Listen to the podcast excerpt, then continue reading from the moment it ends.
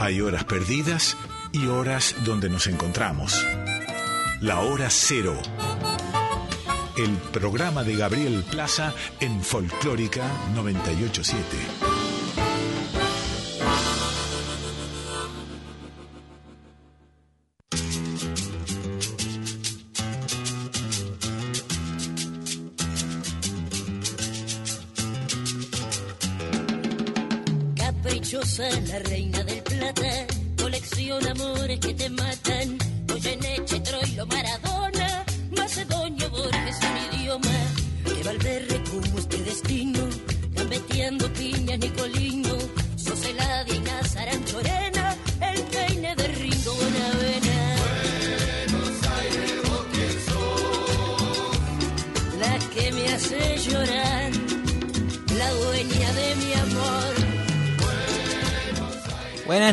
¿Cómo están ustedes? Esto es Hora Cero por Folclórica Nacional, contentos de volver, este, de estar acá, eh, eh, eh, pasándoles música, acompañándolos hasta la una de la mañana. Mi nombre es Gabriel Place, junto a Guille Pintos, les vamos a hacer compañía. Hoy también se suma nuestro columnista invitado Facundo Arroyo.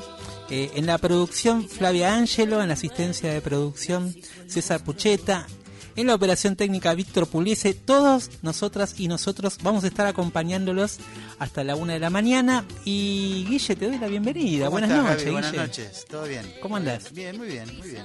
Venimos como ya, eh, como se dice, carreteando, porque Claro, veníamos charlando tanto que hablar. casi hicimos el programa medio afuera, un rato. Podríamos repetir un poco de, interés de la conversación que teníamos, pero no lo vamos a hacer. Eh, vamos a retomar quizás algo cuando venga la columna de... ah, bueno, puede ser. de puede Facundo Arroyo eh, y la, la bohemia, Uh, la épica sí. de las redacciones y del periodismo en esas viejas No. redacciones que ya podríamos decir están en extinción y de hecho eh, nuestro colega más joven creo que no, no ha tenido esa, no ha vivido esa situación Em, pero ya vamos a hablar de eso. Del siglo pasado, Gaby, yo hago esa aclaración hoy día, ¿no? Dije, digo, yo me formé en una escuela, en una redacción en el siglo pasado, que es la verdad. es fuerte Y bueno, pero es así, ¿qué va a ser?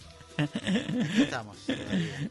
bueno las vías de comunicación ¿Cómo no? El WhatsApp de Nacional Folclórica es el 11 3109 5896. 11 3109 5896.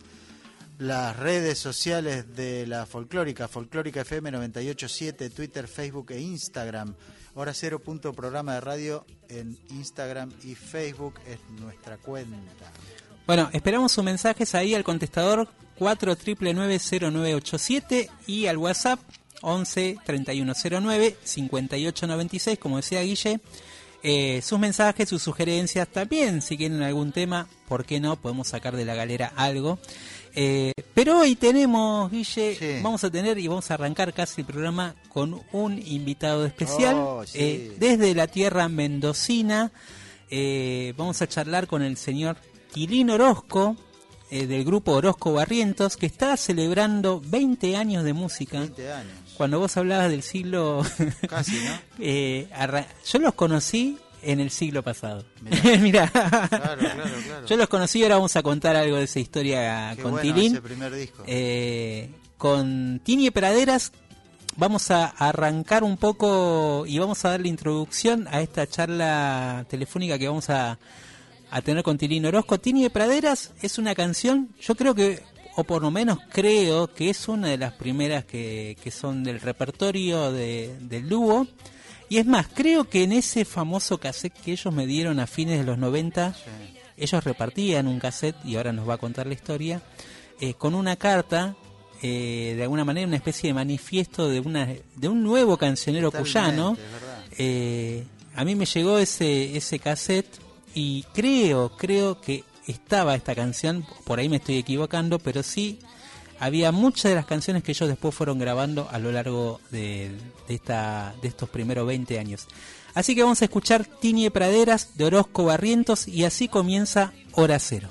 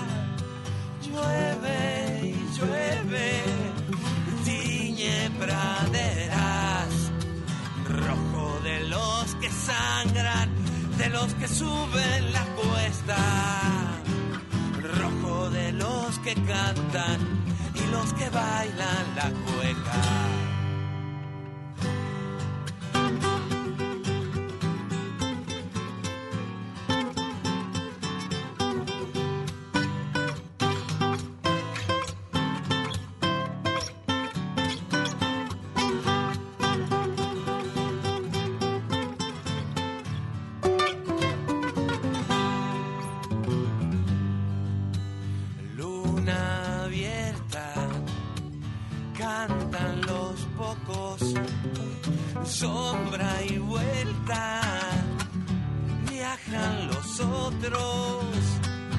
Hoy la inocencia vuelve a pintar en tu boca transparente. Y hoy la inocencia vuelve a pintar en tu boca transparente. Alma suelta, se aleja. Piedra morena, queda en la cerca. Hoy la importancia voy a gastar como el día que me muera. Y hoy la importancia voy a gastar como el día que me muera. Llueve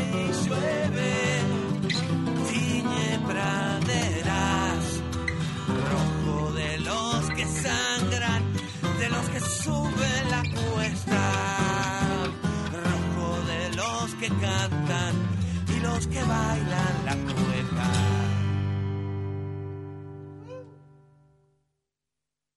Hora Cero, el llamado de la nueva generación.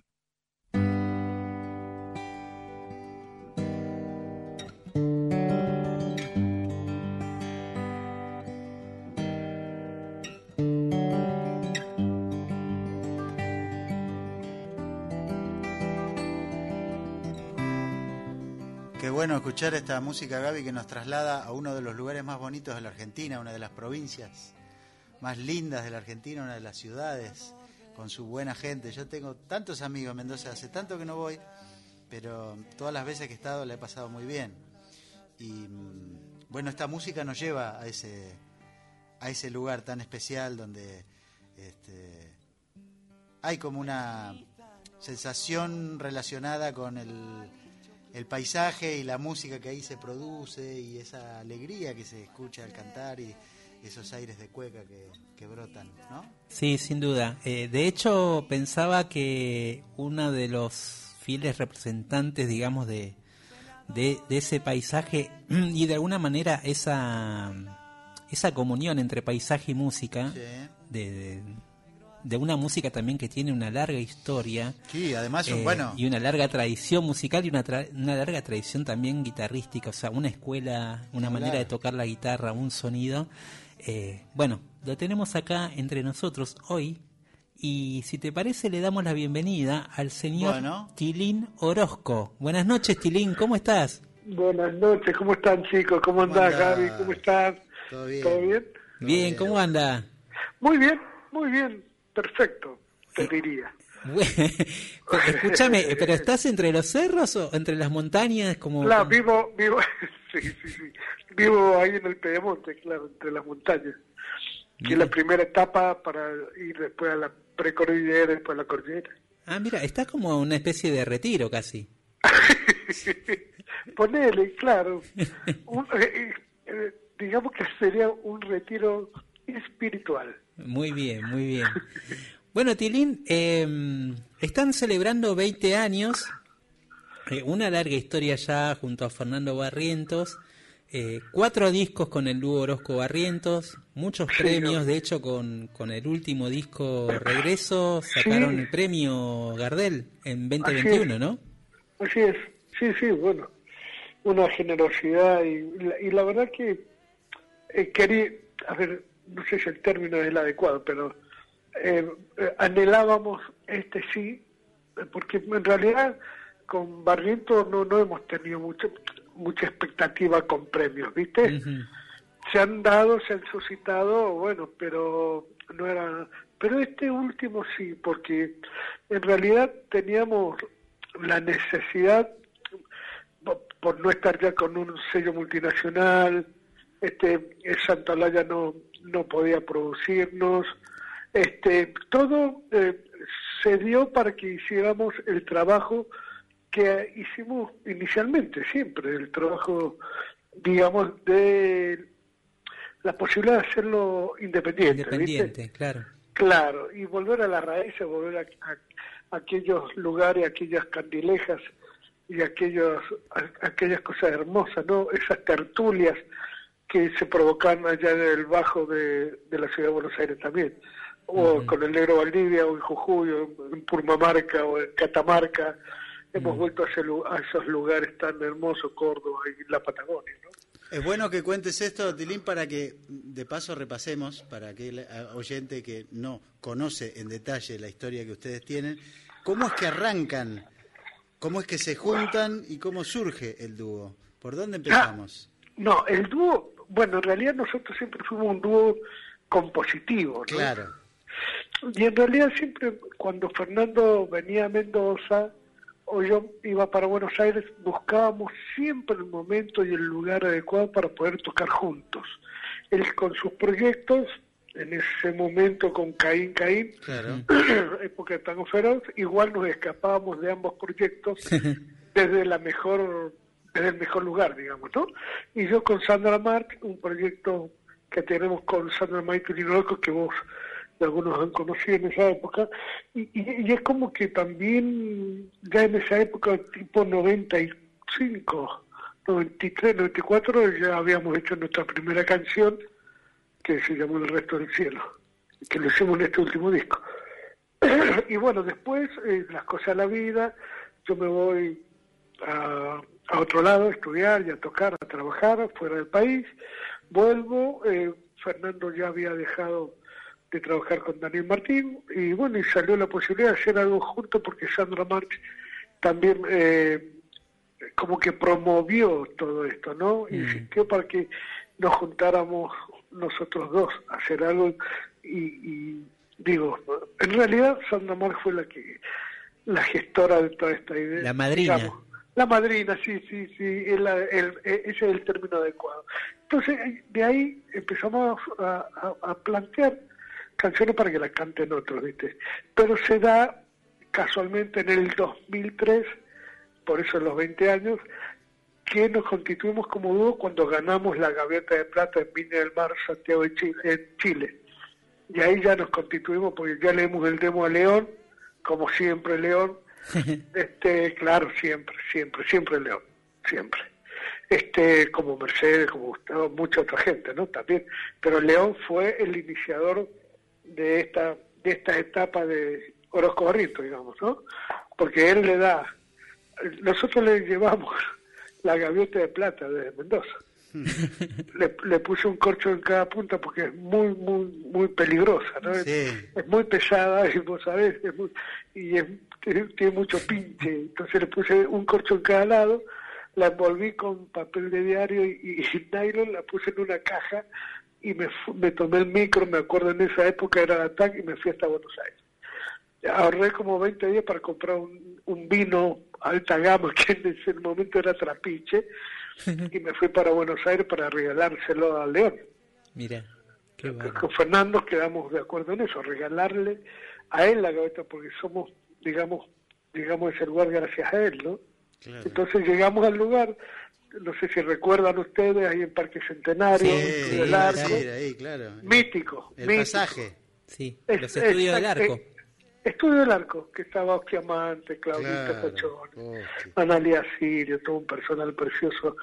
Y eh, bueno, y, y bueno, cuando iba a Buenos Aires paraba ahí. Claro, claro. Él- recordemos que él lo había hecho para los músicos del interior. Claro, había hecho una habitación o unas habitaciones para que se queden y los que querían grabar podían grabar ahí. Exacto, Tal exacto. cual. Manteniendo un poco el espíritu de Ushuaia la Quiaca en algún sentido. Sí, señor. Tilín, eh, y estamos charlando con Tilín Orozco del dúo Orozco Barrientos directamente desde Mendoza, al lado de una montaña. Debe estar bajando un poquito el frío a esta hora, fresco, así ¿no? que debes estar abrigado. ¿No? ¿Está lindo? No, para nada, está hermoso, Ah, hermosísimo. qué bueno. lindo, qué lindo. Eh, yo, cono- yo conozco una protohistoria.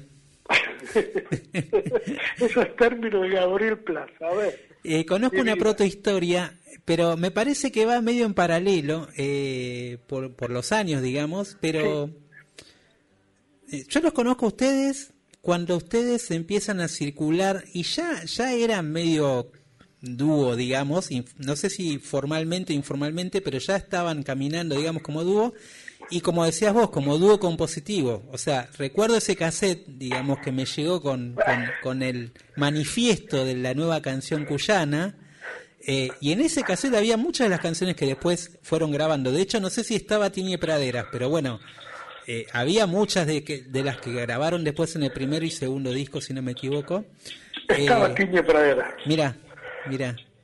Qué memoria que tenés. No, es que es, que es la una peña de coplas. claro, en la Peña de los Copla, ahí, ahí lo repartieron. Ahí mismo le dimos los cassettes hasta los mozos. Un- te juro, un, un mozo me dijo, flaco, ya me diste, boludo. Yo, bueno, bueno. Pero si tenés algún amigo, da- dale uno. Y si tenés un enemigo, dale otro para cagarle la vida. Y listo, chao. Tamp- Tampoco era que le estaba dando adoquines, ¿viste? Eh, pero después, bueno, un divino total. Y eso fue gracias a los Coplanacos y al negro Valdivia también, que siempre es agradecido. En esa época tenés razón. Y, y esa idea del, del cassette era como para empezar a difundir esas canciones nuevas, ese nuevo cancionero. ¿Qué, ¿Cómo se les ocurrió eso, digamos? Se nos ocurrió porque, bueno, le planteé a Fernando que yo, yo venía de una extracción, por ejemplo, en esa época yo hacía rock and roll, ¿viste? Pero hacía heavy metal. Y Fernando hacía canciones más de otro tipo. ¿Viste? Y, y después, eh, digo, pero siempre, tengo que hacer siempre esto. No me daba, ¿viste? Entonces es, empecé a, a, a, transitar el tema del folclore ya de familia, ¿no? En mi mm. casa se daban serenata y todo eso. Digo, no, pero a ver, sin ánimo de ofender, ¿no? Pero yo encuentro una riqueza especial en este estilo de música. Y ahí empecé. y le dije a Fernando con los años, después yo- de estar yo con Sandra Martín Orozco, en esa época el dúo Orozco Marx, y, y le digo, flaco, y si hacemos otras cosas, unas canciones, ¿cómo la ves? ¿Te interesa? ¿No te interesa? Sí, negro, pero si, si la armamos, digo, mira, dame seis meses, si no funciona, qué sé yo, vos te metés a la, a la municipalidad y yo me voy al cementerio, no sé, algo podemos hacer. Y bueno, funcionó porque estábamos felices al hacerlo, ¿viste? Claro, claro, Y claro. así empezó, claro, y, y hicimos ese cancionero. Eran como 30 canciones y una guitarrita que de portada. Una guitarrita, o sea, imagínate lo horripilante del diseñador. bueno, y así largamos. Y le dije, mira, flaco, yo creo que la manera es ir al lugar donde está, a la Meca, ¿viste? Claro, tal cual. Hay que ir a la Meca. ¿Y Claro. dónde va a ir a la Meca?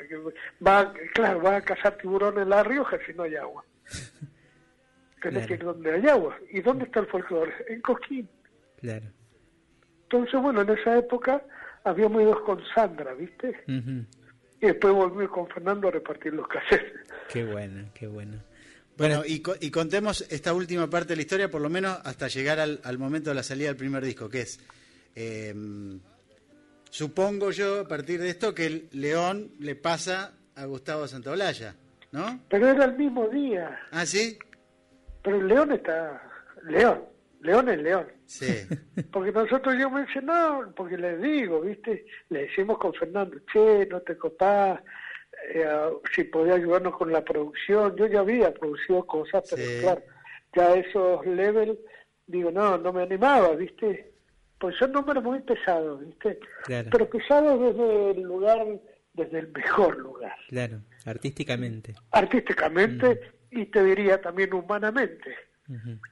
Entonces, pues, nada, de- porque yo le, le fuimos a regalar, ¿viste? Yo llegué con la caja, lo agarraba yo como siempre, negro, cargando cosas, y el otro, el Fernando, bueno, vamos gordito, que, que vamos a- Llegamos, me dice, loco, mirá la cantidad de premios que tengo acá. Claro. Digo, pero no tenés la gaveta de plata, muerto. No tenés la gaveta de plata, flaco. Para, déjate de joder. Y ahí mismo, po- porque él siempre tan amable, tan simpático, tan generoso, tan solidario, que dice, no, chicos, chicos, no, no, no, no, no lo puedo aceptar. que- Y ahí le dimos el cassette. ¿Qué conocemos, Gaby? Che, te compás, ya que no querés la gaveta de plata. Tú no querés producir un disco. Así nomás. Así nomás, la gran, viste, no sé, la gran tipito, la gran ave. Entonces, estamos ahí. Dice, no, no, no, no, dice, yo no, no, no sé, no me animo con esto, qué sé yo. Bueno, y bueno, no te hagas problema, no, tantas manos nos dio que ya está, o sea, vámonos. Dice, pero dámelo, porque yo, está Gustavo, Gustavo Santolaya en Argentina, y se va hoy. Mira, Yo se lo voy a dejar bien. Dijimos con Fernando, este está mal, o sea, o sea, hay algo que no está funcionando. León Gieco le va a llevar un cassette horripilante nuestro a Gustavo Santolaya. Bueno, nos fuimos, qué sé yo, a los 10 días, aprox, eh, suena el teléfono de la casa de Fernando Barrientos. Hola, ¿qué tal? Buenas tardes. Hablamos de los estudios tal y tal, de Los Ángeles, de parte de Gustavo Santolaya. Y tenemos un amigo nuestro que imita, ¿viste? Imita voces.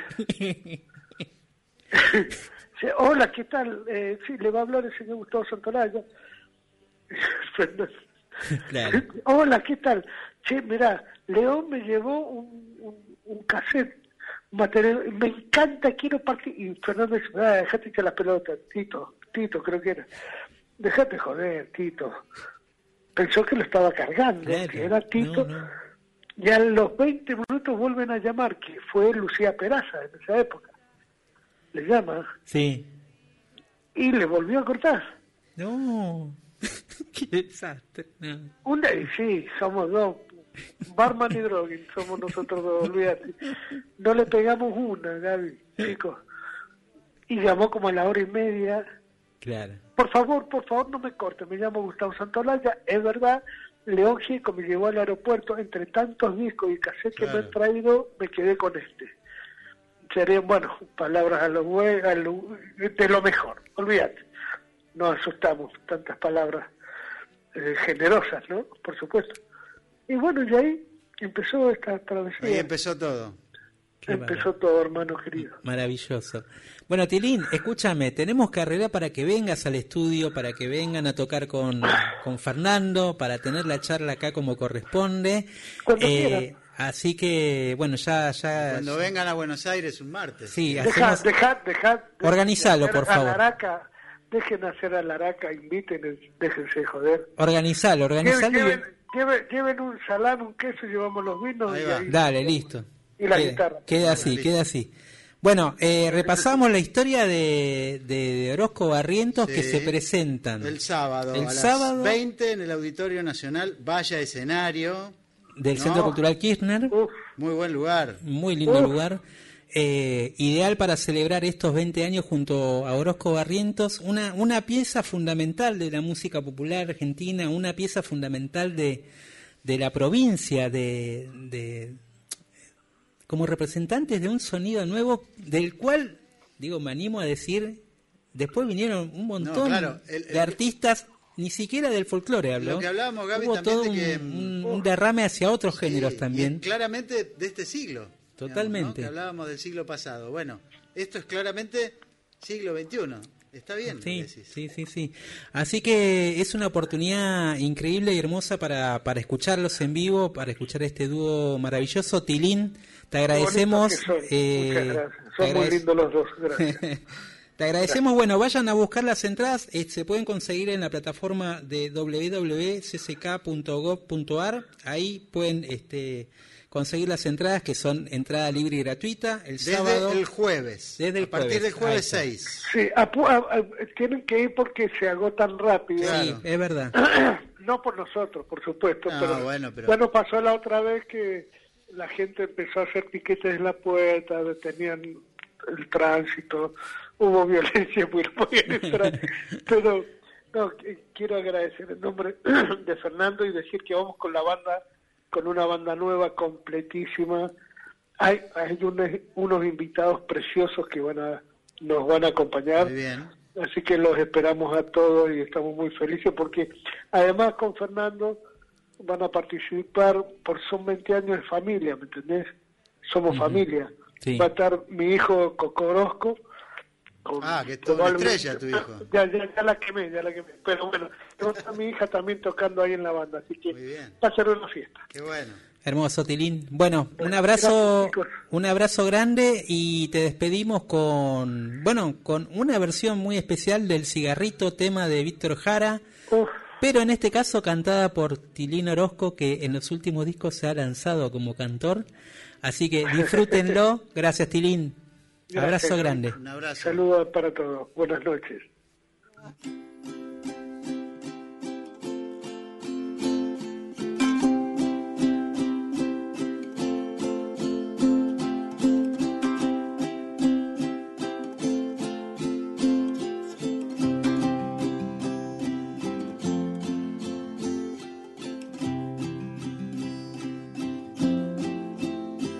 Voy a hacerme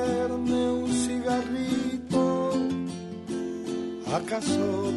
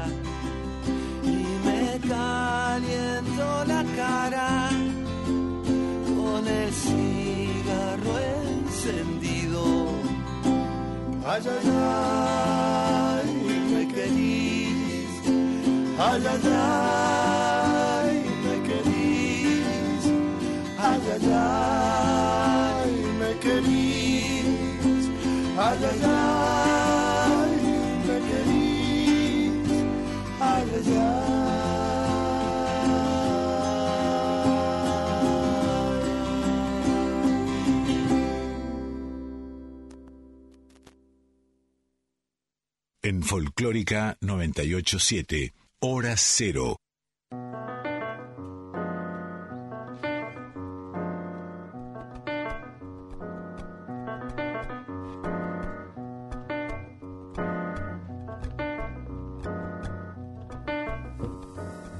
Escuchábamos recién a Orozco Barrientos, eh, cantada en esta ocasión por Tilín Orozco, El cigarrito hermoso. historia nos contó, ¿viste? Qué linda, ¿Cómo empezó todo eso, no? Con un cassette, de la forma en la que lo contó, estamos hablando de León Gieco y Gustavo Santolaya. Yo lo que me acuerdo, hablando del siglo pasado, era eso, que Gu- Gustavo cuando venía a Buenos Aires, que venía con toda la familia, que la, la nena era chica y todavía no había nacido Don Juan, este... eh, eh, siempre volvía con exceso de equipaje en función de la cantidad de cassettes y CDs que se llevaba Claro. de gente que le acercaba, ¿no? Él tenía eh, solía alquilar un departamento en la Recoleta, que era grande, donde armaba un pequeño estudio, ahí nació Bajo Fondo también, y era también su lugar de trabajo en la ciudad, digamos, cuando todavía no existía este método de comunicación tan veloz y urgente como es ahora. Claro, es verdad. Existía internet, había mail, pero mandar archivos no existía, no existía eh, la noción del archivo digital para la música todavía, ¿no? Entonces era físico finalmente y se llevaba una valija más entre cassettes y CDs de gente que aspiraba A que lo produzcan. Y así surgió, por ejemplo, bueno, el caso de Árbol. O Y creo que además estamos hablando del- estamos hablando del Santolaya pre-Oscar. Todavía Sí, creo que no había claro, ganado el Oscar, o no, sea que claro, claro, claro. todavía No. ya era el Sí, productor ya porque había ya hecho había Café hecho- Tacuba, Divididos, eh, Maldita Vecindad. eh, pero bueno, era un momento en el cual, el- el- el- digamos, había, hoy hablábamos antes del- de, empezar el programa, ¿no? Los 90 y su mm, eh, falso esplendor, digamos, podemos llamarlo, ¿no? Donde había eh, niveles presupuestarios muy Sí, grandes. increíbles. En ese momento fue que Santolaya firmó un acuerdo muy importante con, con la la oficina de Estados Unidos de, de la compañía Universal, eh, de ahí se genera Surco, él genera su propio sello con el apoyo de una multinacional. Digamos, era un momento en el cual Latinoamérica tenía de parte de, los, de las grandes compañías norteamericanas un flujo de dinero que se traducía en mayor presupuesto para poder firmar artistas, grabarlos. Y bueno, un poco ahí es donde... Bueno, dentro de ese sello surco es donde se edita el primer disco Claro. de Orozco Barrientos, Pero la- 2004 si no me equivoco. Sí, la particularidad era que era el primero que no era de rock, digamos. claro, o claro, totalmente. Más o menos, ¿no? Sí, sí, sí, Era sí, como sí. una curiosidad. Total. total. Aquel que no conocía la historia, que no sabía que Fernando Barrientos había cantado en la canción de, de Tango Feroz del 92, no, costaba relacionar, ¿no? Un poco Esa relación esta vinculación, claro, de como de ex rockeros cantando folclore producido por un ex rockero productor famoso, ¿no? Una cosa, pero bueno, así fue. Aquel primer disco es realmente extraordinario. Aún hoy, yo creo que tenía 8 o 9 canciones, no tenía más. Ahora me fijo. sí, sí. Eh, Aplicando el método Santolaya, que te lo dicen todos, De que les- pide les 30 pidió ca- 48 te pide canciones, como claro. 45 canciones. Claro, quedaron elige- ocho. te- claro, Sí. de esas 8 quedan... Sí, sí, es verdad. Bueno, eh, tenemos más anécdotas, pueden Pero, escribirnos claro, no, no, al no. mail, nos podemos quedar días hablando así. de Podemos contar a domicilio también. Sí, sí, si quieren también les pasamos nuestro mail, le escribimos cosas sobre diferentes Bien. épocas de la música. Pero ahora el que nos va a contar cosas sobre la música Un joven del siglo popular XXI. argentina es un joven Claro, del siglo XXI, claro, un periodista musical del siglo XXI, eh, mucho más joven que nosotros, deben, creo que nos lleva 10, 10 o 15 años, eh, mucho más joven. Y, y bueno, le damos la bienvenida. Hola Facundo Arroyo, ¿cómo te va? ¿Cómo andan? Eh, igual me, me entretengo mucho escuchando las anécdotas Claro. dos. Yo soy 1985. Bien. ¿10 Bueno. años nos llevamos? 15. 15. Nosotros 15, somos 15. Del 70. Bueno, gracias por invitarme entonces. por favor, por favor. No, me siguen invitando. Eh, ya es toda una novedad.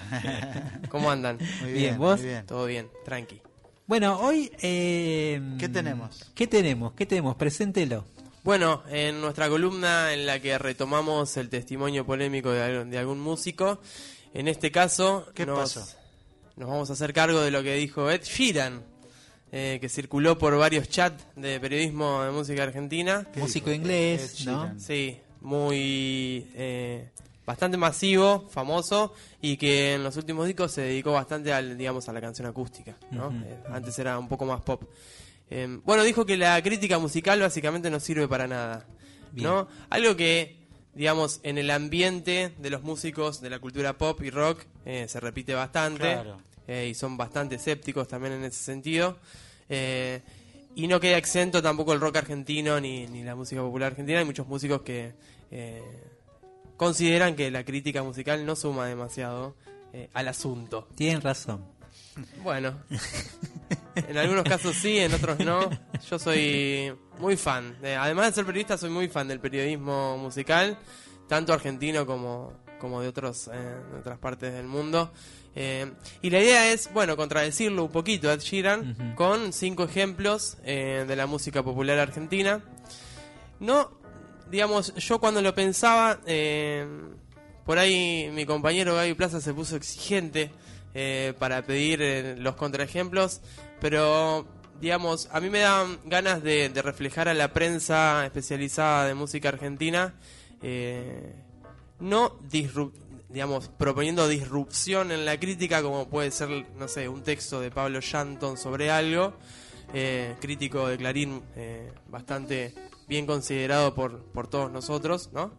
Sí, Ok. Sí, sí, sí. Me estaba acordando de una conferencia de prensa eh, que Spinetta dedicó durante más de una Es conocida, hora es conocida. a hablar sí. mal de, de la que, le- que no le había gustado lo que había escrito Pablo Llano. Sí, bueno, le, le- le pasó bastante a Shanton, pero bueno, por ser bastante crítico. Pero más allá de él, digamos, también eh, el rol de la prensa a veces eh, representa lo que nosotros no estamos viendo en el momento. Entonces eso por ahí no es disrupción, pero sí eh, algo bastante importante a la hora de comunicar en el circuito musical.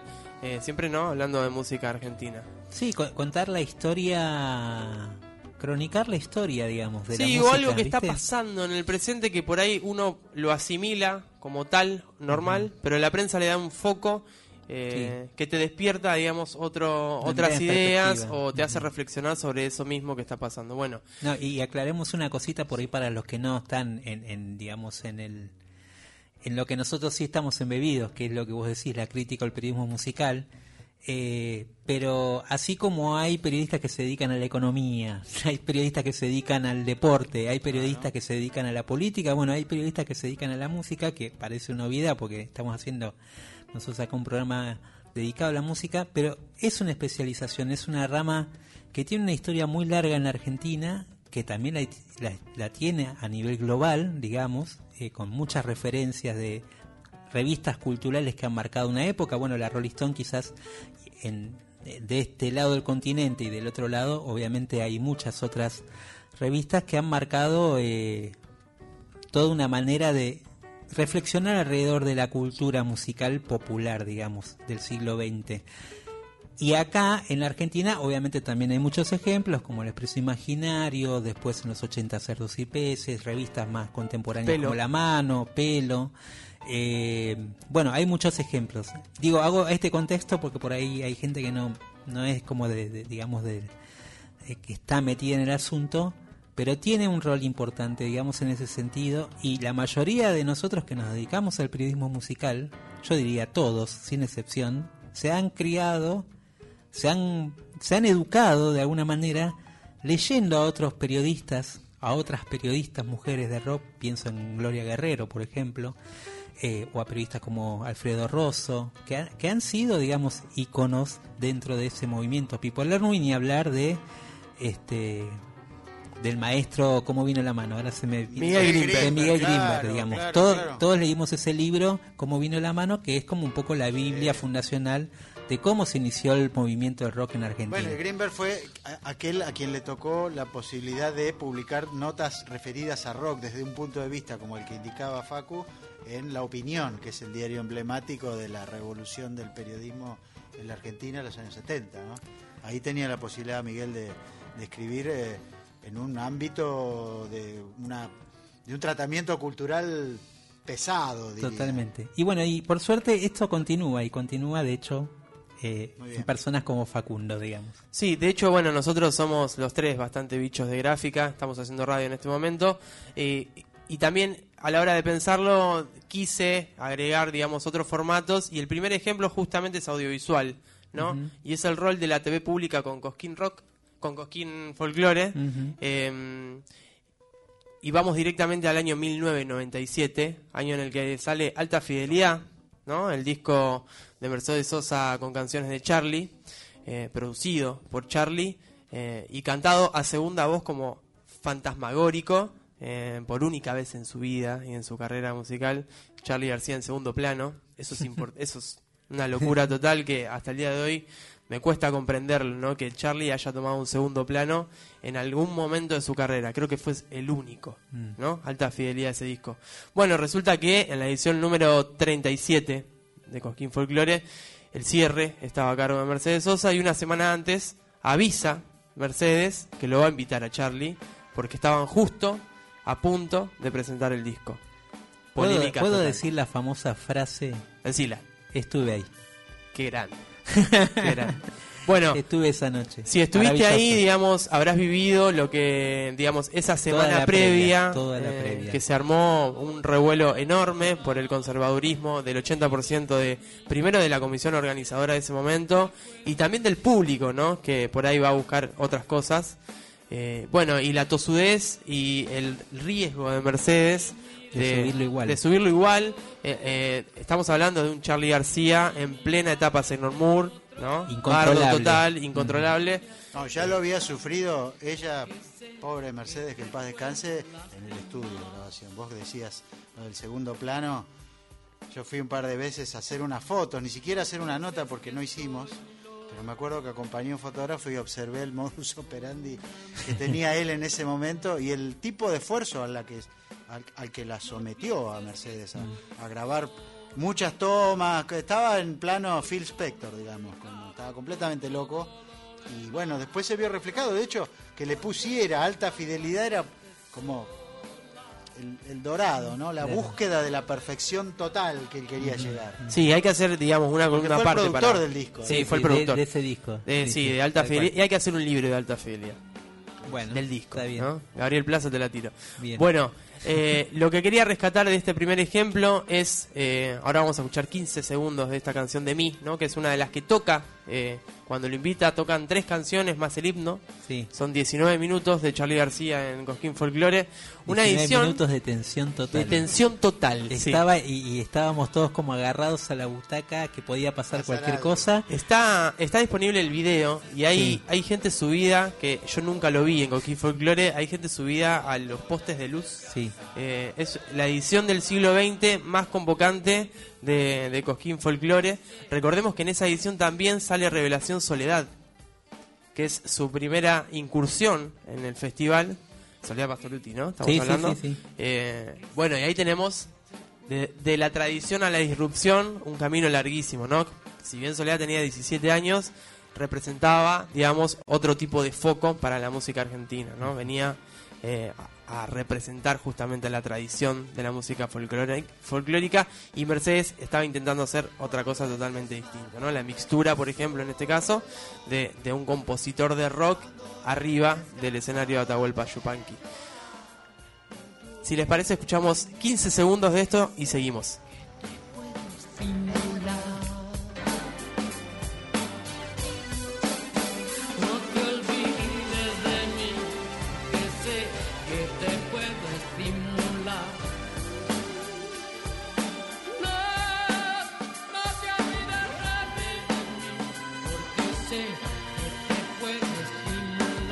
Una cosita más sobre esta versión en vivo. eh, cuando Mercedes en Cosquín Folklore dice no te olvides de mí, Charlie la tapa le dice no se olviden de ella. Muy típico de Charlie en vivo, ¿no? Modificando sus letras. eh, Sí. Pero bueno, adoración total a Mercedes Sosa. Un abrazo muy hermoso cuando, cuando se despide del público. Bueno, siguiente caso, caso número 2. Sí, vamos al, al periodismo gráfico. Eh, Expreso Imaginario.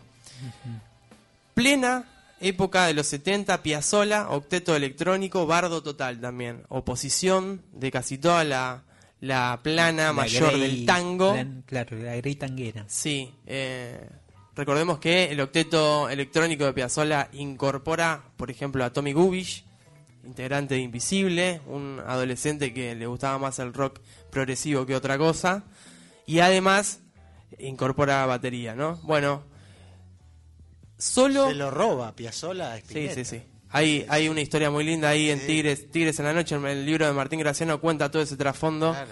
y cuenta también la gira europea de, Oh, de ese octeto hablado electrónico Sí, sí, sí. y del bardo que arma Sí, sí, Tommy sí. en esa gira, ¿no? Sí, sí, bueno, sí, sí. tema para también Ot- otro tema. para Sí, otra sí, noche. Pero bueno, eh, la cuestión es que Expreso Imaginario decide cubrir el show.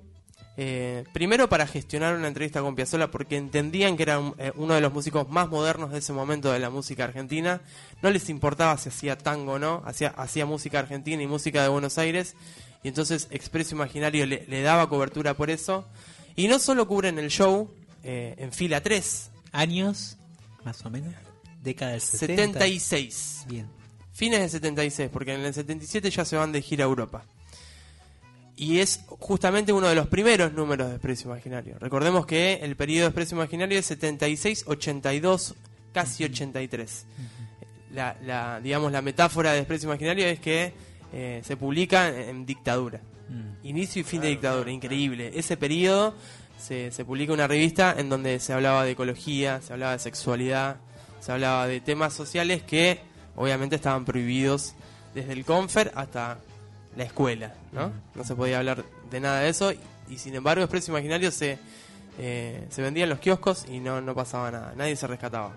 Bueno, todos los integrantes de, de Expreso Imaginario ahí prestándole atención, dándole co- la cobertura que otros medios tradicionales no le daban a Piazzolla y a su octeto. Y de esta manera también consiguen una entrevista que es bastante histórica, termina siendo tapa de Expreso Imaginario, eh, en donde Pipo Lernoux profundiza sobre la música progresiva.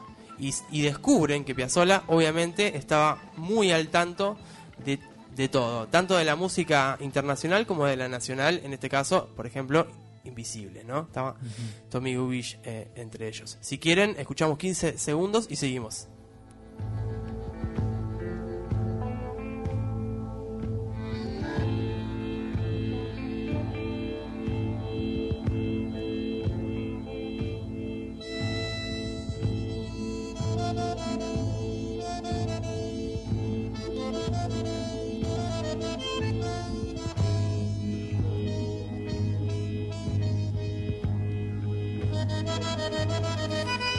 Esto es la suite troiliana, que tocaban siempre la misma parte. La suite sabemos que es mucho más larga, tiene cuatro partes en la composición original de Astor.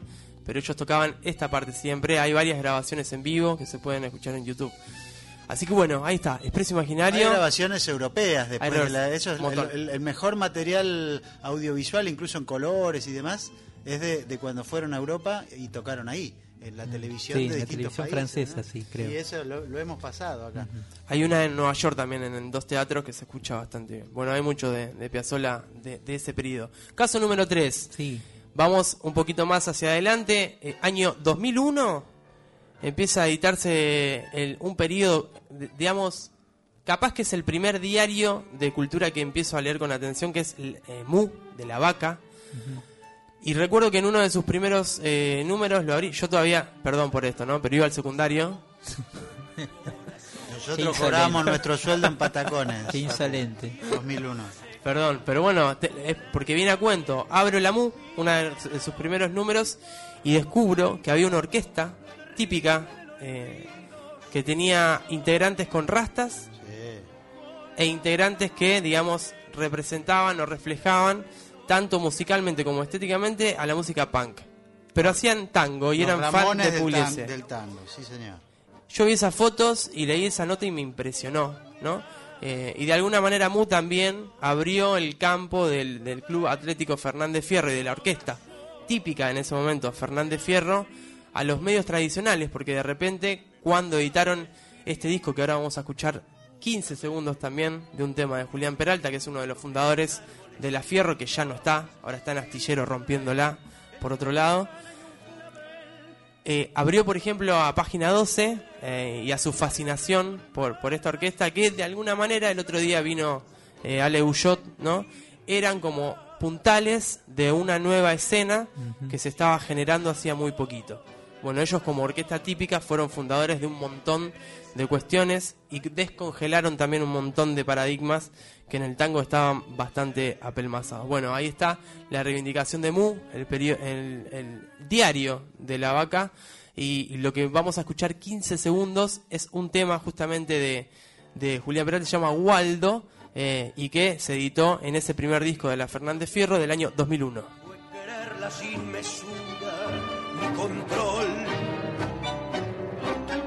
Si al fin ella deseara que te mate, te matara, corazón, ¿para qué gritar ahora? Que la duda me devora, ¿para qué?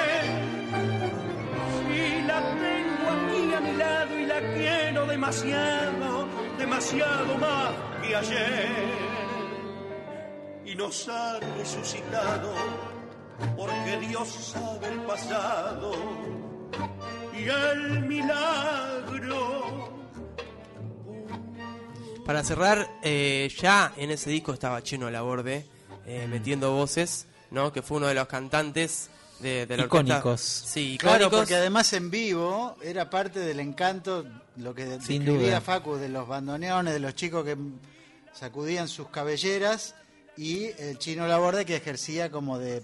eh, De anfitrión, el ah, gran performer. Hacía un ¿no? stand-up, La pieza pop de la orquesta en vivo, que también Sí. me pasó eso cuando los vi por primera vez y salió chino y abre el paraguas, que es como el, el pingüino de Tim Burton. Sí, sí, sí. Eh, dije, wow. Sí, vos salía con el casco. Sigue habiendo pop famoso acá. andar con el casco de moto, salía También. a cantar muchas veces. Sí, sí, sí. Bueno, ahí está entonces, pasaba la orquesta Fernández Fierro y Mu. Eh, cuarto, el más, el, el ejemplo, el número cuatro es el más polémico, es el que no me dejaban pasar. Casi me censuran en hora cero, pero eh, decidí pasarlo igual. Eh, justo hoy salió la edición de Rolling Stone eh, de abril, que está cumpliendo en este mes 25 años de publicarse. Salió con una tapa de calamaro. Pero lo que yo quería destacar es un perfil escrito por Gonza Augusto, que es amigo de la casa, es platense también, eh, sobre la Delio Valdés, ¿no? Mi primera pregunta para Gaby Plaza es, ¿es normal que una orquesta de cumbia salga en Rolling Stone? Y a esta, a esta edad, sí, a esta, a esta época ya, ya es normal todo, por suerte. Por ahí en otra época era una rareza. Ahora, eh, ahora no, digamos. Pero sí me parece interesante que lo, es- lo haya hecho un platense porque de alguna manera parte de, de la mística de la Delio se, se generó de alguna manera en La Plata. ¿no? Totalmente, Y de ahí, de ahí, digamos, surgió un poco hacia el resto de los lugares, pero nació ahí con la Negra Sarabia y bueno, todo, la anterior cantante, ¿no? Sí. Eh, y las diferentes formaciones que tuvo la Delio y sus diferentes búsquedas, creo que finalmente encontró esa identidad con y con un posi- posicionamiento también social que no lo tenía tanto al principio, era una orquesta más para bailar, más de recreación como parte de ese fenómeno De cumbia colombiana, de, de básicamente. cumbia colombiana y de músicos clase media que se interesaban en la cumbia y encontraban en la cumbia un elemento nuevo para poder interpretar. Bueno, mi propuesta es que eh, agarremos los últimos 20 números de Rolling Stone y veamos si hay cumbia, No hay cumbia en ningún medio, digamos, salvo cuando se muere un cumbiero, claro. digamos, en los medios O grandes. salvo ¿no? los más pop, tipo Malafama o Sí, pero no tan mala fama ¿no? hasta ahí. Bueno, entonces, digamos, está bueno reivindicar ese foco en una revista de cultura joven pop, ¿no? Eh, que de alguna manera es algo que está pasando, es un fenómeno. De hecho, estamos escuchando de fondo eh, algo que también hizo la Helio con los años, que es empezar a mixturar con música popular argentina y en este caso con el chango Espaciuc. Mm. Si les parece, escuchamos 15 segundos Dale. de eso.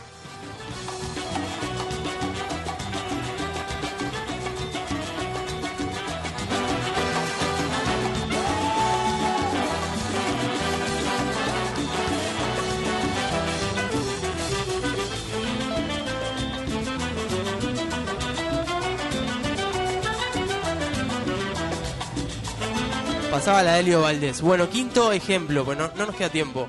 Eh, volvemos al diario, pero en este caso un medio tradicional. Página 12. De repente, Mercedes Sosa saca, saca un disco que se llama Corazón Libre.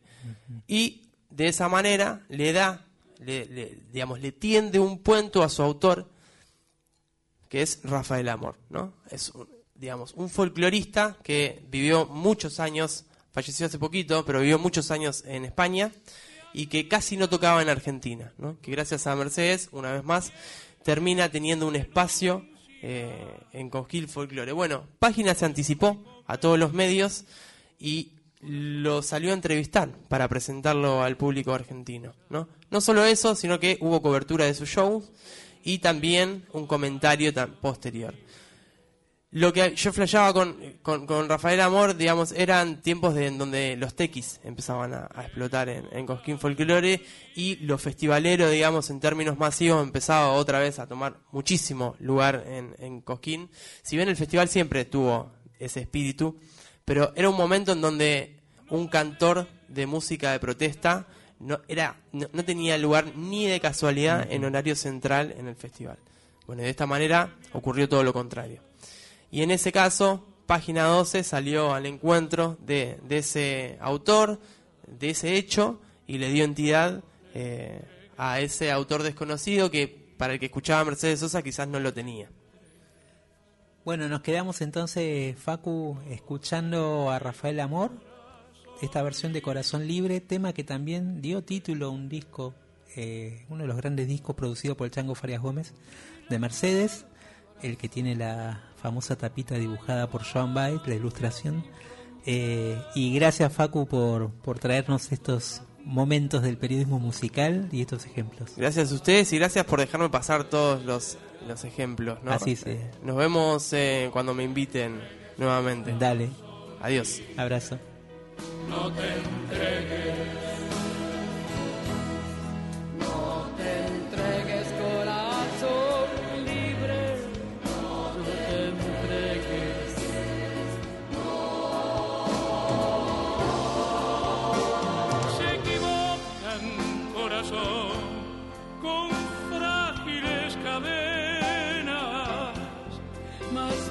que raíces, corazón, destrozarás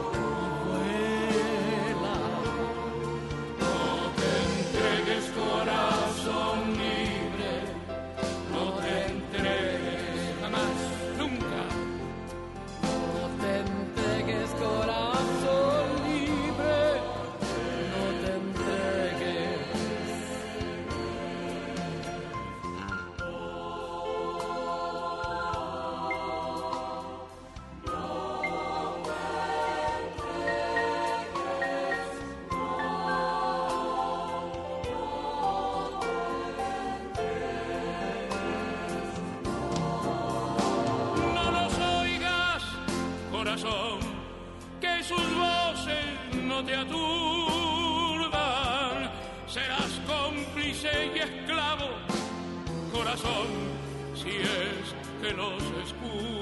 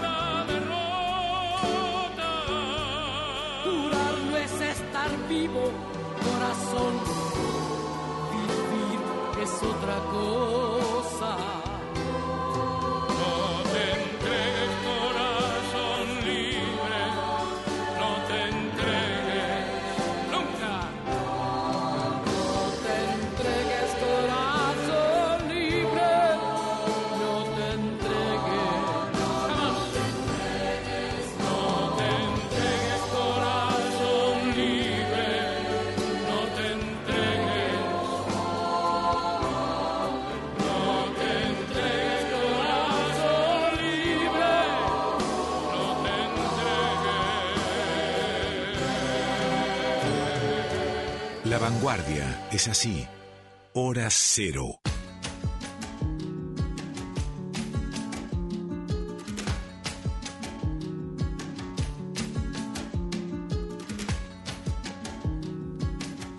Hemos ingresado en el nuevo día.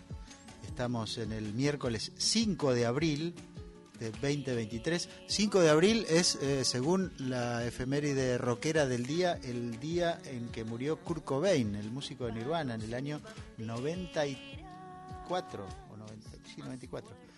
Eh, aunque después, se- en realidad, digamos, el certificado médico indica eso, porque lo encontraron un par de días después. Para hacer un link folclórico con Sí, Kurt Cobain, podría sí. decir que Santiago Suárez, Sí. eh, de la histórica familia Suárez de. Santiago del Estero, podríamos decir que es el Kurt Cobain de Santiago del Estero. No por el final, sino por el Ah. tipo de música de guaracha santiagueña, así, entre rockera, distorsionada, psicodélica. eh, tiene tiene una cosa así incendiaria su, su chacarera. No se, no se baila la chacarera Santiago Suárez, se dice que se vuela la Ahí chacarera. va. eh, como eso. para dar un ejemplo. Bueno, hablando de mm, música, De música, tenemos estrenos para escuchar en esta segunda hora de Hora Cero, ya en el miércoles 5 de abril.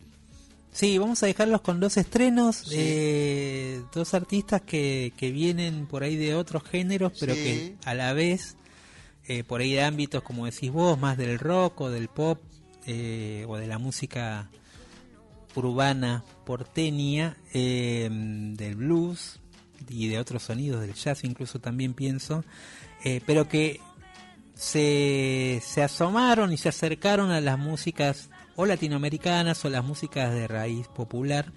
Este es el caso de dos artistas, Mel Muniz, de las cuales hemos pasado algunos materiales, que está orientando un poco su trabajo y su material solista hacia un, podríamos decir, un sonido eh, directamente latinoamericano, donde incursiona más en el bolero, en el son, en el son, eh, en géneros por ahí también de una mirada, desde una mirada como se suele decir retro, o con una esa mirada más hacia Sí. ese pasado.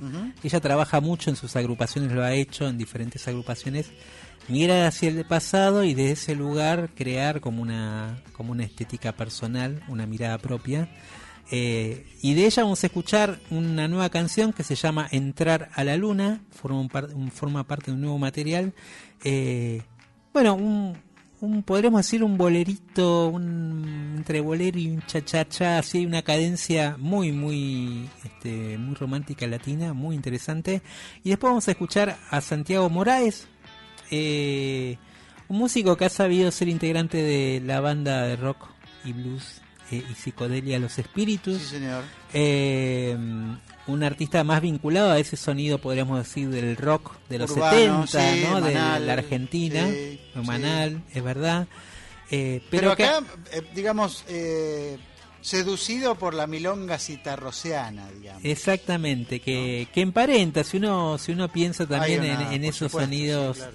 eh, por ahí de, de ese blues primario que eran los que le interesaban a él, me parece que hay un link también con esta búsqueda de una raíz también, ¿no? Sí, señor. Eh, y bueno, vamos a escuchar de él eh, esta canción que se llama Milonga del Dedo. Así que empezamos con esto, este bloque de estrenos en hora cero.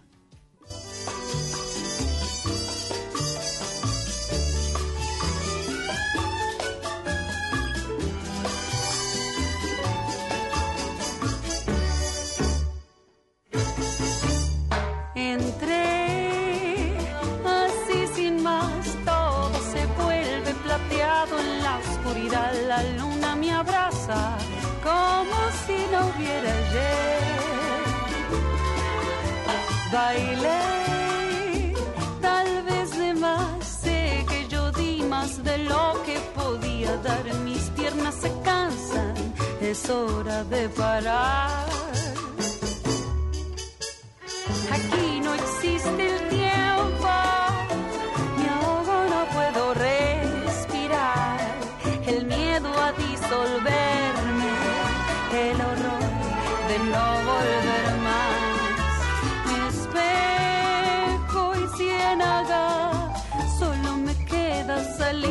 desvalida me entrego al silencio mientras sale el sol.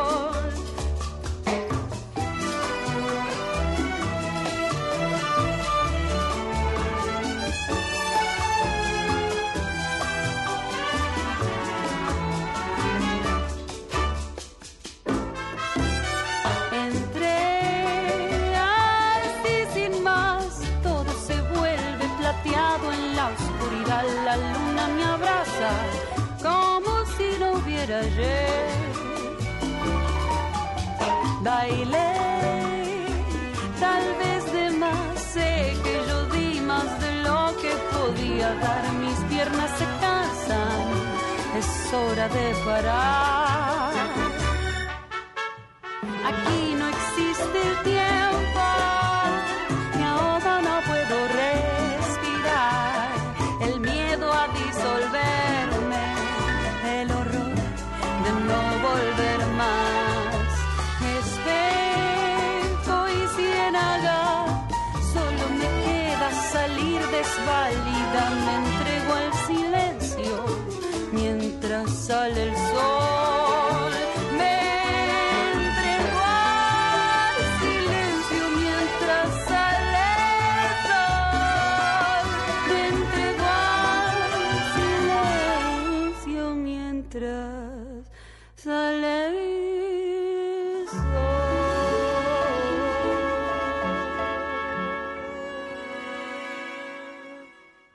Mañana es mejor. Hora cero. Todo lo nuevo.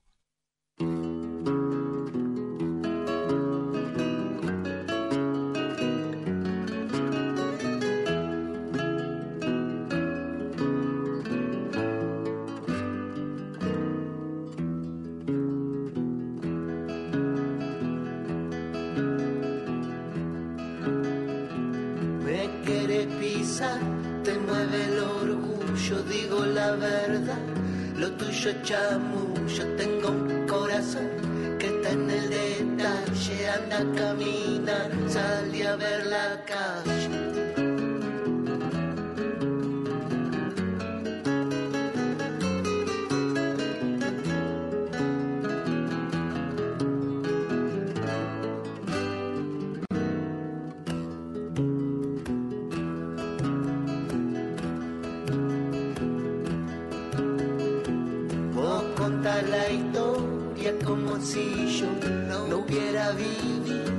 lo que pasó antes que dejarte que me haga mal.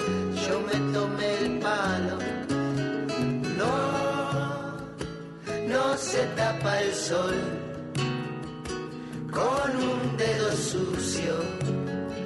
No se tapa el sol tan así nomás.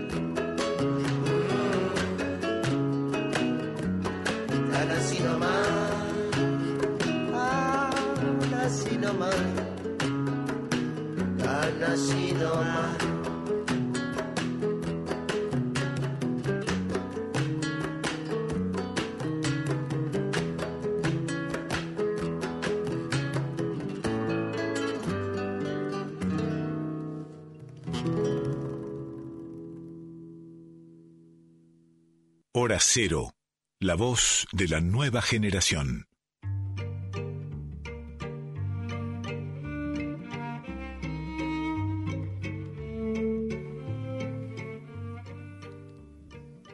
Son las 0.21 del miércoles 4 de abril. Estamos transcurriendo la segunda hora de Hora Cero y venimos de escuchar a Mel Muñiz y Santiago Moraes, dos buenas grabaciones que han, se han publicado en este último tiempo, en estos últimos meses, ¿no? Ya estamos hablando de 2023. Em, Sí, mucha producción nueva. De a poco no- nosotros nos estamos quedando cortos porque eh, hay mucha no producción tenemos arran- tiempo, arrancando el ¿no? año, la verdad. Sí. eh, que bueno, que suele pasar a veces, obviamente.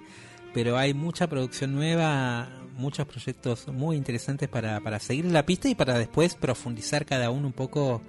Lo que buscamos también en el programa es que tirar algunas pistas, a ver si algún artista les genera un interés más particular, ahí pueden ir o a las plataformas o a Hay buscar formas hoy de en llegar a la diferen- música, claro, ¿no? totalmente. Entonces ahí pueden escuchar los discos completos que siempre es algo que recomendamos también, más Sí. allá de escuchar la canción suelta, que es una manera de escuchar. Uno escuchando un disco completo entra como también en el viaje Sí, y entiende a ese artista de otra manera. Difícil para este tiempo y pensando un Por los poco en lo- tiempos. en lo que hablaba, sí, Sí. y en lo que hablaba Facundo, ¿no? De, digamos, en, en otro momento el, el hecho de leer un texto sobre música implicaba que le dedicaras ese tiempo y que salvo que tuvieras el disco en el momento en el que estabas leyendo eso, hoy día lees cinco líneas, haces Clic. clic en la lupita de buscar y ya está. Y es posible que abandones ese texto y te dediques a otra cosa. Ya tu atención se dispersó, se fue hacia otro lugar. Por ahí eh, también hay que pensarlo desde ese punto de vista, la influencia de, de los dispositivos móviles en el tipo de conducta del consumo cultural hoy día. ¿no? Sí, sí, sin duda, sin duda por la atención, como decís vos, la cantidad de estímulos que hay. Eh, pero bueno, Aún un poco para nosotros que pertenecemos Sí. a otra generación, pero que estamos en, tal cual. en el medio de esta vorágine también. Y bueno, un poco el programa también busca hacer ese oasis para, para, para escuchar música, para ahora que tenemos el tiempo de hacerlo en este horario, Te propongo que disfrutarlo. Escuchemos a estos dos artistas, eh, a Catalina primero con Te extraño, artista mendocina Catalina, eh, hoy que hablábamos de Mendoza, de la nueva generación.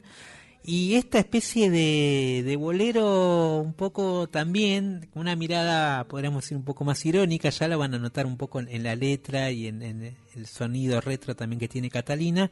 Y después vamos a escuchar a un cancionista, podríamos decir también de la nueva generación, Santi Celi, integrante eh, junto a Zoe Gotuso de Sí. un dúo que, que fue un, Sí. un mini fenómeno, podríamos decir, antes de separarse. Exacto.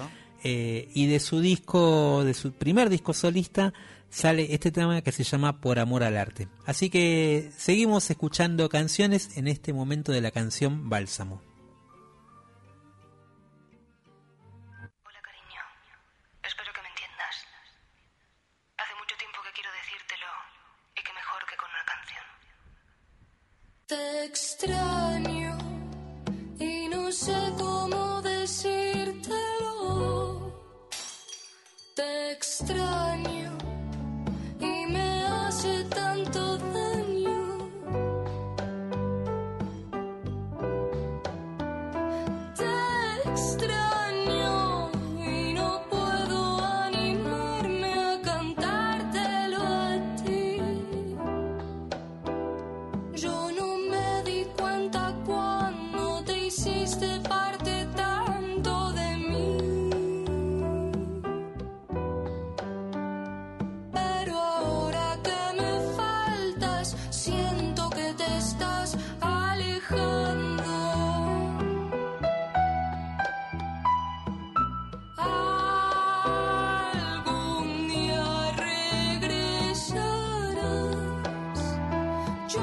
Yo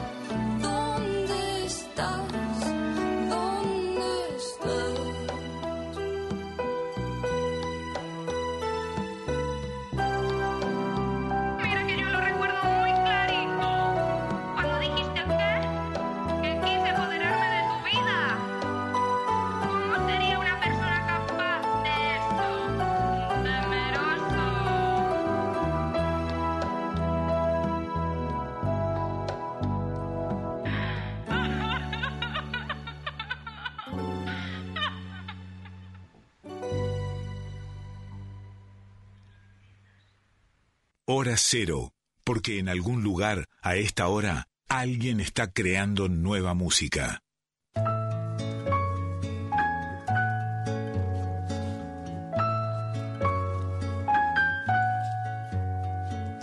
Qué lindo decirnos la verdad.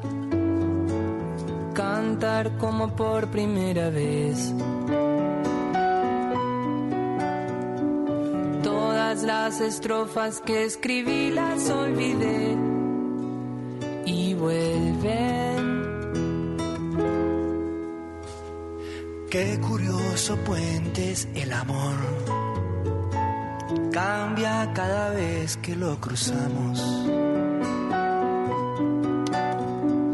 Todas las certezas que asumí las derribé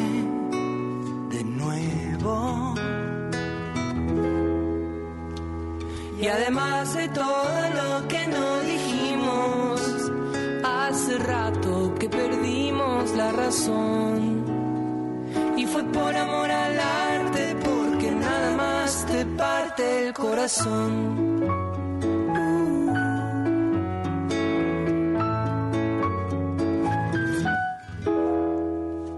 Cada vez que estoy un poco mal, pienso en los mensajes de mamá. Apenas es tomar tu dirección.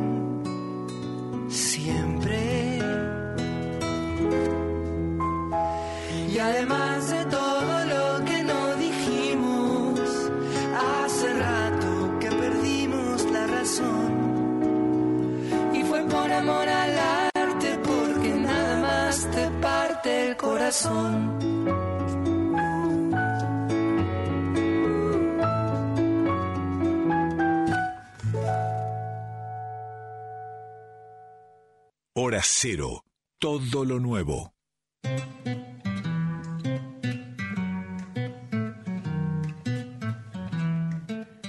Estamos en hora cero por Folclórica Nacional.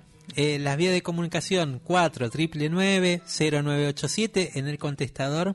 Pueden dejarnos saludos, pueden dejarnos eh, alguna donación Reprobaciones. de alguna donación de empanadas, eh, bueno, lo que quieran. Ahí estamos. Y el WhatsApp de Nacional Folclórica, que es el 11 11 3109 5896. 11 3109 5896. Mencionamos al personaje que viene ahora, hace un rato, ¿o no? Eh, sí, Hablamos totalmente, es verdad. es Hablamos verdad. del show de stand-up tanguero de principios de este siglo. El señor Facundo Arroyo, que, Sí. que sigue acá con nosotros, puede, Sí. puede, puede hablar al ¿Yo micrófono. puedo hablar? Sí, obviamente, está habilitado, está habilitado. Eh, está abrazado a su botellita de agua. Sí, como si fuera, como si tuviera whisky, ¿no? Eh, pero sí, hablábamos de- del chino Laborde, que fue, fue una pieza fundamental de la Fernández Fierro. Yo creo que, entre otras cosas que tuvo la Fierro, creo que él era uno, de, los- la- uno la- de los lo grandes llamativo atractivos. que era el cantante locuaz. Exactamente. Y que bueno, eh, obviamente eso también le dio esa personalidad, le dio un lugar en la escena, hablar.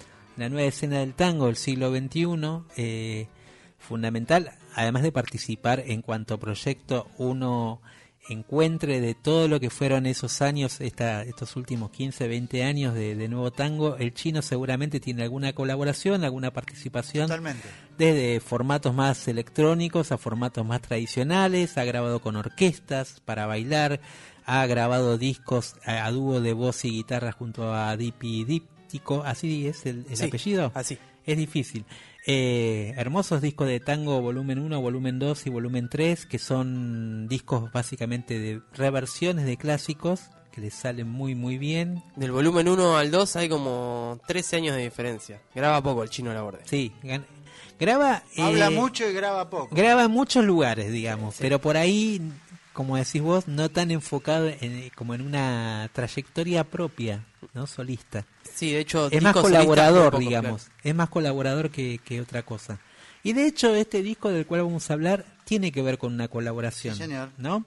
Eh, Dos ex, eh, también Fernández Fierro, viviendo ya hace más de 15 años en París, Francia. Claro, se trata de Pablo Ginoli, el bandoneonista, uno de los de aquellas primeras Fundador líneas de bandoneones. de la Fierro. Eh, y el guitarrista Javier Díaz González, Eh, Javier Díaz González, un gran, podríamos decir, eh, uno, uno de ese tipo de guitarristas, gran acompañador, digamos, podemos, ¿no? Eh, eh, Es el, el típico guitarrista acompañador de mucha gente y que ha sabido eh, curtir mucho la noche del tango y la noche de esos lugarcitos y barcitos del circuito tanguero, sobre todo en lo que tiene que ver con acá con Buenos Aires, eh, que ahora no sé si, si mantienen esa misma actividad, pero en un momento hubo un, un punto de ebullición al- alrededor del bar de Roberto, ahí Iba a en la zona de... Este, Tu barrio. en mi barrio, a una, a una cuadra y media de mi casa. Eh, pero un poco alrededor de, ese bar de Roberto orbitaban un montón de lugares más donde caían los músicos después de tocar en sus lugares y se quedaban hasta la madrugada. eh, y bueno, Javier Díaz González eh, formaba parte un poco de ese núcleo. Bueno, ellos grabaron un disco en Francia, el disco se llama Hotel Amour, se grabó en París en el año 2022 cuenta con la colaboración de alguien que no, entre comillas, no tiene que ver con el tango, pero acá hemos mostrado que, que tiene una relación a partir de que no solo tocó la batería con Charlie García durante los años 80 y también en diferentes épocas, pero sobre todo en los 80 y los 90, eh, tomó el bandoneón como un instrumento muy personal y propio para investigar y para explorar y para generar también discos muy interesantes. Eh, y forma parte también de, de este disco. Que es Fernando está- Zamalea. Fernando Zamalea, no, lo- no lo había dicho. Sí, sí. Eh, forma parte de este disco colectivo, eh, grabado, podríamos decir, muy en lo que se suele decir eh, en el rock, eh, con un formato medio de bajo presupuesto. O se suele decir low-fi muchas veces. Hace poquito hablé con Pablo Gignoli sobre este disco. Eh, hay tomas en de estas canciones que son una sola. Eh, por justamente esto, porque cuesta encerrarlo al chino en- adentro de un estudio y tenían también poco tiempo, po- porque era Claro. la gira de, de pocos días. Entonces, hay canciones, de hecho, hay versiones que dicen versión 1 y versión 2, y son las dos únicas tomas del disco. ¿Y te dijo dónde lo grabaron? Porque tiene sí, es un estudio chiquitito, eh, porque yo le pregunté, ¿esto es en vivo o lo- se metieron en un estudio? Dice, está hecho medio a propósito, pero es en un estudio chiquito de, de acá, en las afueras de París. No Bien. recuerdo el nombre. Eh, bueno, te- tiene todo el- la ambientación. Cuando ustedes lo escuchen, van a escuchar como una está eh, está muy bien logrado. La ambientación es como si estuvieran en un bar, porque ese es el sonido que tiene. De hecho, la voz del chino eh, tiene El- eco. El, chino canta como si estuviera parado en- al lado de, de una mesa, esas cuadradas clásicas de un bar, digamos viejo. Ahí uno lo puede imaginar el chino cantando, medio así, también cantando casi, te diría, un poco con un vozarrón importante, como si no tuviera sonido, pero tiene sonido. Entonces eso le da un clima súper especial a, a este disco. Y de este disco elegimos dos temas. eh, uno es Íntimas, una versión que a mí me, me gustó mucho y que creo que de alguna manera explota muy bien el chino, en e- esa cosa, esa teatralidad que tiene el chino le va muy bien para este tipo de canciones. Te cuenta la película, te cuenta esa historia, te cuen- te metes en ese, en ese pequeño retrato eh, de época con íntimas. Y después vamos a escuchar Toda mi vida en una versión, podríamos decir, un poco más llevada hacia el formato de orquesta típica, aunque sean tres los que tocan. eh, pero tiene eh, un poco ese empuje más darienzo en algún sentido, en espíritu, y el chino también cantando como si fuera un cantor de orquesta. Así que disfrutamos de estos dos temas de este proyecto Hotel Amour, eh, que invitamos a escucharlo con el chino Laborde en la voz principal.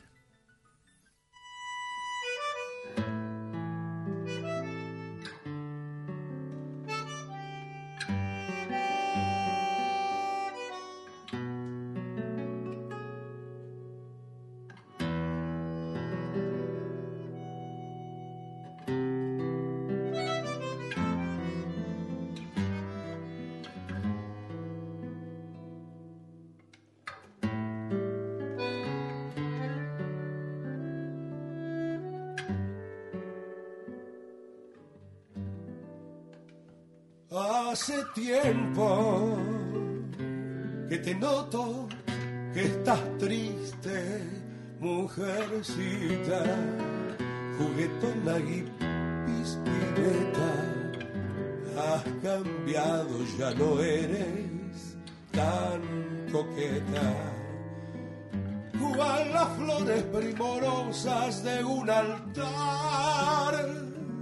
¿Qué te pasa? Desengaños que has sufrido. Las espinas de una rosa te han herido.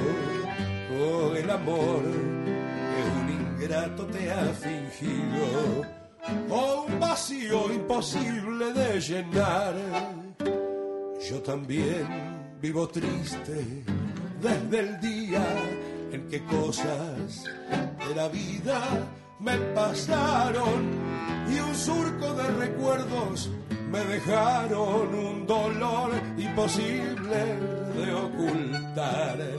Yo te amaba y vos me amabas tiernamente, mas las fuerzas del destino se opusieron y desde entonces nuestras almas tuvieron un vacío imposible de llenar.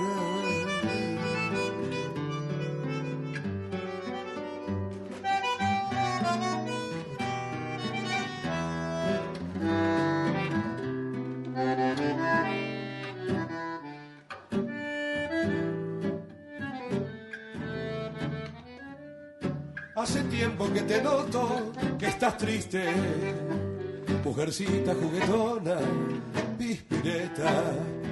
Ya sé, has cambiado, ya no eres tan, tan coqueta. Como las flores primorosas de aquel altar, va, ¿qué te pasa? Desengaños que has sufrido. Las espinas de otra rosa te han herido o el amor que ese ingrato te ha fingido, o un vacío imposible de llenar. Tus encantos, tus sonrisas tan amables, el perfume que exhalaban tus violetas y tus bucles y tus ojos, ah, qué princesas anhelantes te quisieron imitar. Mas la vida tiene abismos insondables, hay caminos del destino que son intransitables, hay recuerdos de un amor inolvidable y hay vacíos imposibles de llenar.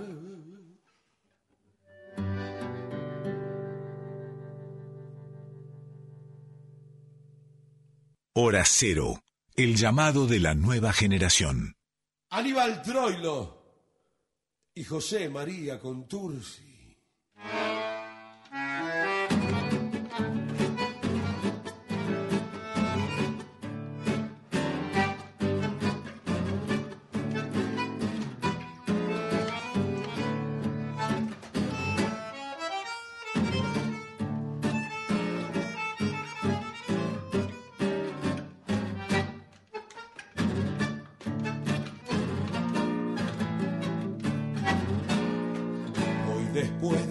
Tiempo de no verte, de no hablarte, ya cansado de buscarte, siempre, siempre. Siento que me voy muriendo por tu olvido lentamente. Y en el frío de mi frente, tus besos no dejarás. Sé que mucho me has querido, tanto, tanto como yo. Pero en cambio yo he sufrido mucho, mucho más que vos. No sé por qué te perdí, tampoco sé cuándo fue, pero a tu lado dejé toda mi vida. Y hoy que estás lejos de mí has conseguido olvidar. Soy un pasaje de tu vida y nada más. ¿eh? ¿Qué me contás?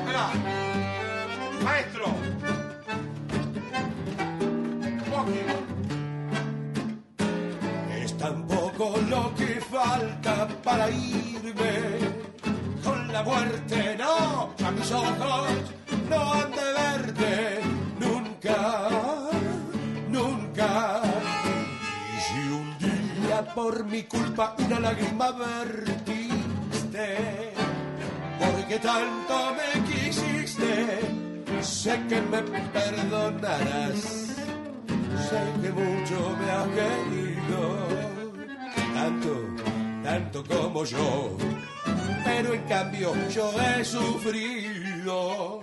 Mucho, mucho, mucho más que vos. No sé por qué te perdí, tampoco sé cuándo fue, pero a tu lado dejé toda mi vida y hoy, hoy que estás lejos de mí has conseguido olvidar.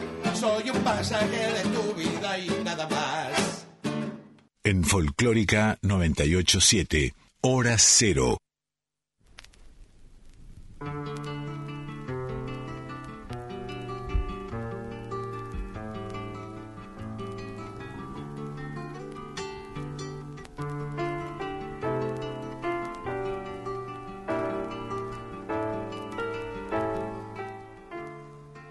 Bueno, tenían razón, ¿eh? el, el sonido mm, casero de esta grabación que acabamos de escuchar del chino Laborde cantando en un estudio. En las afueras de Sí. París, pero que podía ser en cualquier rincón de una ser, esquina de barrio, ser. Sí, sí, o podría ser el cuarto de. un conventillo. Un cuarto de Airbnb También. alquilado por una noche. sí. Es verdad, es verdad. Eh, y además, eh, bueno, esperemos poder retratar en algún momento ese vivo acá Ojalá. con el chino de la borde. Ya empezaremos las tratativas para traerlo un gran momento para este programa. y vivir parte de esa misa tanguera. Pero ahora tenemos otro tipo de misa, Sí. Guille. Bueno, eh, estamos en las vísperas de la Semana Santa. En realidad ya está- está transcurriendo el periodo que indica la tradición del catolicismo, que concluye en los próximos días, que son algo más que un feriado, digamos, sobre todo para aquellos que mm, tienen- Profesan la religión. Exactamente. Pero bueno, hemos hablado acá bastante alguna vez ya, eh, siempre mencionando, ¿con quién hablamos hace poco de la misa criolla? Conmigo. Ah, claro, porque él había traído eh, el ejemplo de, de Ariel Ramírez. sí, Bueno, sí, y entonces me pareció oportuno que esta semana, en justamente el- el- el- el- los días previos a, la Semana Santa, yo que he tenido mi educación católica de niño y adolescente, ya no recuerdo a qué refiere cada día, pero bueno, de cualquier manera me parece apropiado establecer o por lo menos tirar algunos puntos, algunos parámetros de cómo fue concebida aquella obra que es clave en la historia de la música popular del siglo XX en la Argentina y que sintonizó con una serie de circunstancias Momentos culturales y políticos. y exactamente este mm, Y además Guille eh, fue uno de los discos de Ariel Ramírez más vendidos de toda su historia, Bueno, que se sigue vendiendo además. te iba a decir yo acá acá hice una breve investigación en donde tengo algunas cifras pero actualmente según un último recuento más o menos serio se habla de unos 30 millones de discos vendidos en cinco ¿Qué? continentes No se puede creer. No, sí, sí. No existe eso. Em, No. La misa criolla, contemos un poquito, digamos, es. ¿Qué Fitopae ni Fitopae? eh, se fue, fue publicado en la Navidad de 1964, Ujú. pleno, eh, plena etapa del boom folclórico. ¿no? Y hay un par de hechos desencadenantes, un poco de lo que hablabas vos, en la conexión entre variables políticas y, y sociales. Eh, en principio hay que decir que Ariel Ramírez es el hombre, ¿no? La persona que concibe el proyecto, lo, lleva- lo pone en marcha, lo compone, junta a los músicos y de hecho llama a Félix Luna para que, para que escriba las letras de alguna de las canciones. Ahora bien, hay una historia previa que no ha sido muy contada, que por lo menos no es tan conocida, que es que este dúo, Ariel Ramírez y Félix Luna, había trabajado en la campaña presidencial de Arturo Frondizi, que resultó electo en 1958, para componer jingles de la campaña política, y de ahí se conocían. Eh, Arturo Frondizi es conocido como el presidente, bueno, además del presidente desarrollista y que incorpora esa palabra al vocabulario político argentino, es un poco el presidente argentino que mete a nuestro país en eh, una avanzada modernista, ¿no? Propone una serie de, proyectos de ley, entre, entre otros su polémica ley del petróleo, digamos, y todo un proyecto político conocido como desarrollista que se emparenta con esa mirada que tenía Ariel Ramírez, que era justamente la posibilidad de desarrollar, generar algo, algo nuevo. Ujú. Bueno, en 1963 ocurre el Concilio Vaticano II, que es una, eh, un hito en la historia de la Iglesia Católica de varios siglos, eh, en donde hay un detalle fundamental que le abre la puerta a la concepción de esta obra. ¿Y cuál es?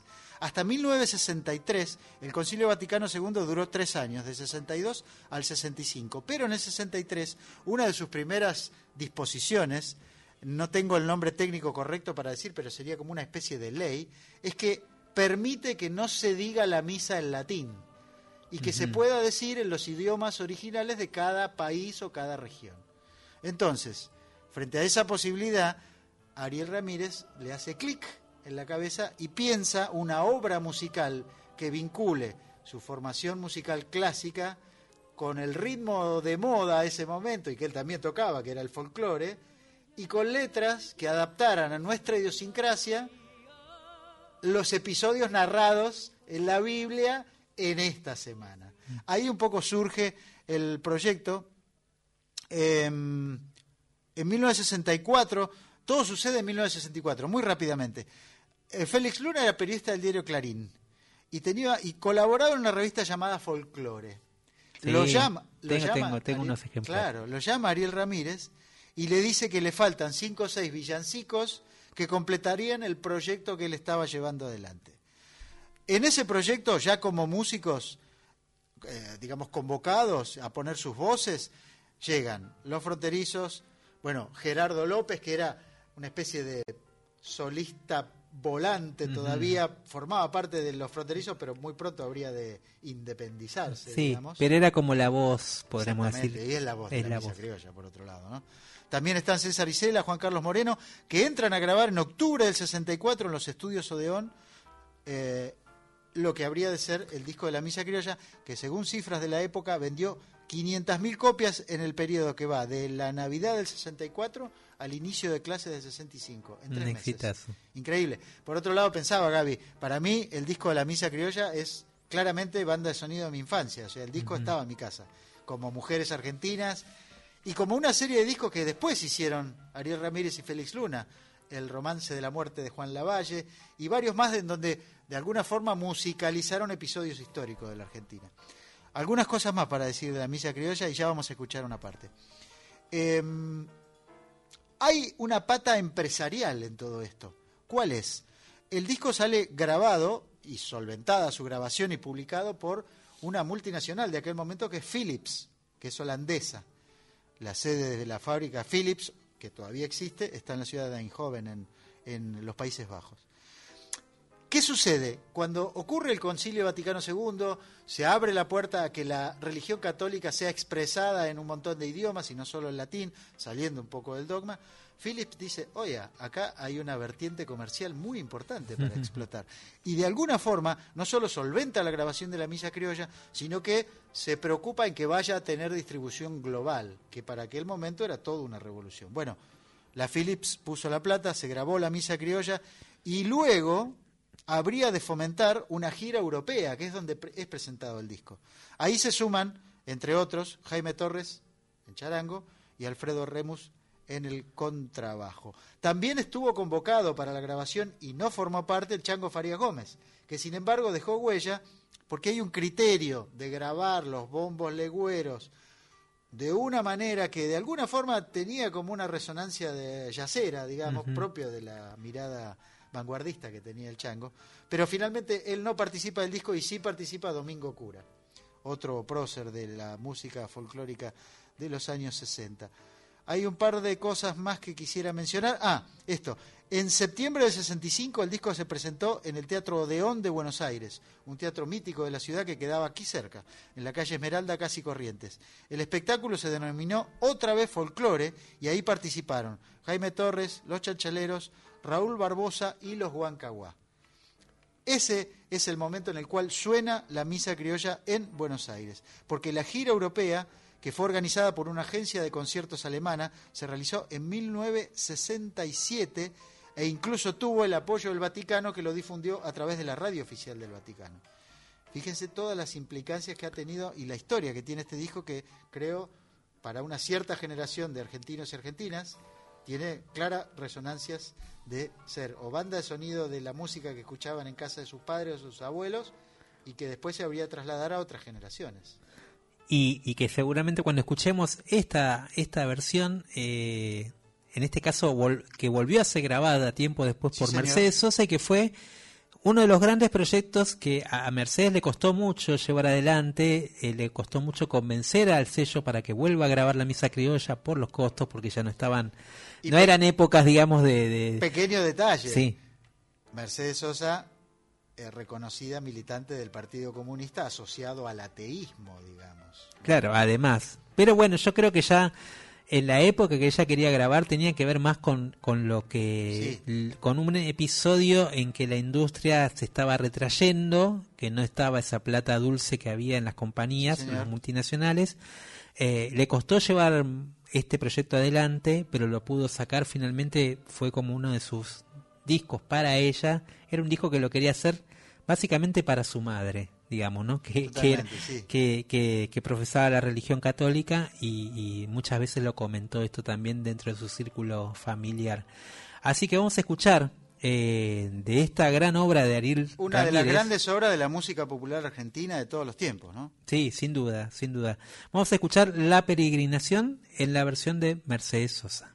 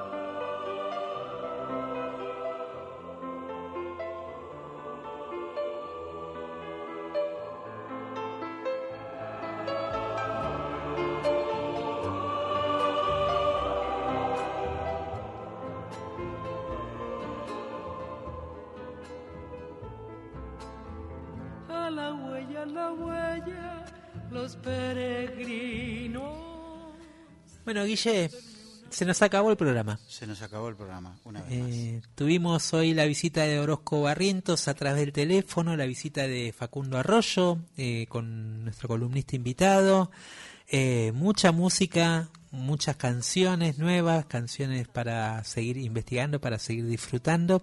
Y ahora nos vamos eh, eh, con una canción que involucra también, a- así como empezamos el programa, lo cerramos con la compañía de Orozco Barrientos, pero invitados de otra artista mendocina de la nueva generación llamada Paula Neder.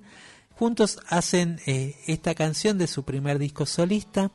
eh, y con esta canción nos despedimos, Guille, que tengas buena semana. Igualmente. Eh, Nos acompañaron Flavia Ángelo en la producción, Víctor Pugliese en la operación técnica, César Pucheta en la asistencia, Facundo Rollo en la columna, invitado de hoy, y bueno, Guille Pintos aquí a mi lado y Gabriel Plaza quien les habla. Les dejamos un abrazo, nos encontramos el próximo martes a las 23. Esto fue Hora Cero por Folclórica Nacional.